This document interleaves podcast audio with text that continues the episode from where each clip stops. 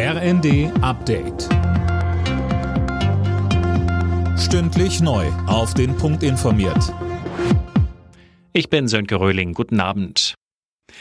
Bundeskanzler Scholz lässt einen früheren Start der Gaspreisbremse prüfen. Wie er sagt, soll ein Start ab Januar ausgelotet werden. Zuvor hatte unter anderem das deutsche Handwerk gefordert, dass die Bremse nicht wie von der Gaspreiskommission vorgeschlagen erst ab März gilt, sondern schon früher weil es sonst für energieintensive Betriebe eng werden könnte.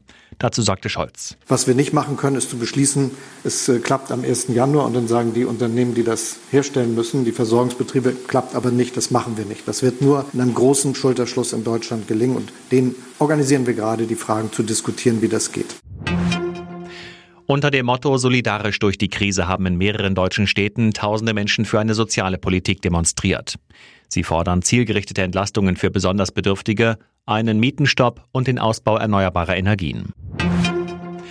Außenministerin Baerbock und Verteidigungsministerin Lambrecht wollen deutlich mehr Geld, um die Ukraine militärisch zu unterstützen. Von Finanzminister Lindner fordern sie eine Aufstockung des Budgets im kommenden Jahr, berichten mehrere Medien. Philipp Rösler mit den Einzelheiten. Statt der geplanten 700 Millionen sollen es 2,2 Milliarden Euro werden, um zum Beispiel die neuen Panzer für andere Länder im Rahmen des Ringtausches zu bezahlen. Unterdessen meldet die Ukraine erneut russische Raketenangriffe. Im ganzen Land wurde Luftalarm ausgelöst. In mehreren Regionen gibt es Stromausfälle, weil erneut die Infrastruktur der Energieversorgung angegriffen wurde. FIFA-Präsident Infantino wirft den Fernsehanstalten weltweit Doppelmoral vor. Sie würden den Verband immer wieder drängen, mehr für die Gleichstellung zu tun, hätten aber 100 mal weniger Geld für die Übertragungsrechte zur Frauen-WM geboten als für die WM der Männer in diesem Jahr. Eintracht Frankfurt hat im Abendspiel der Fußball-Bundesliga einen Sieg eingefahren. Gegen Borussia Mönchengladbach gewannen die Frankfurter mit 3 zu 1.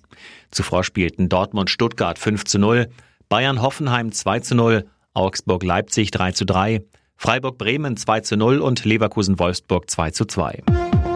Alle Nachrichten auf rnd.de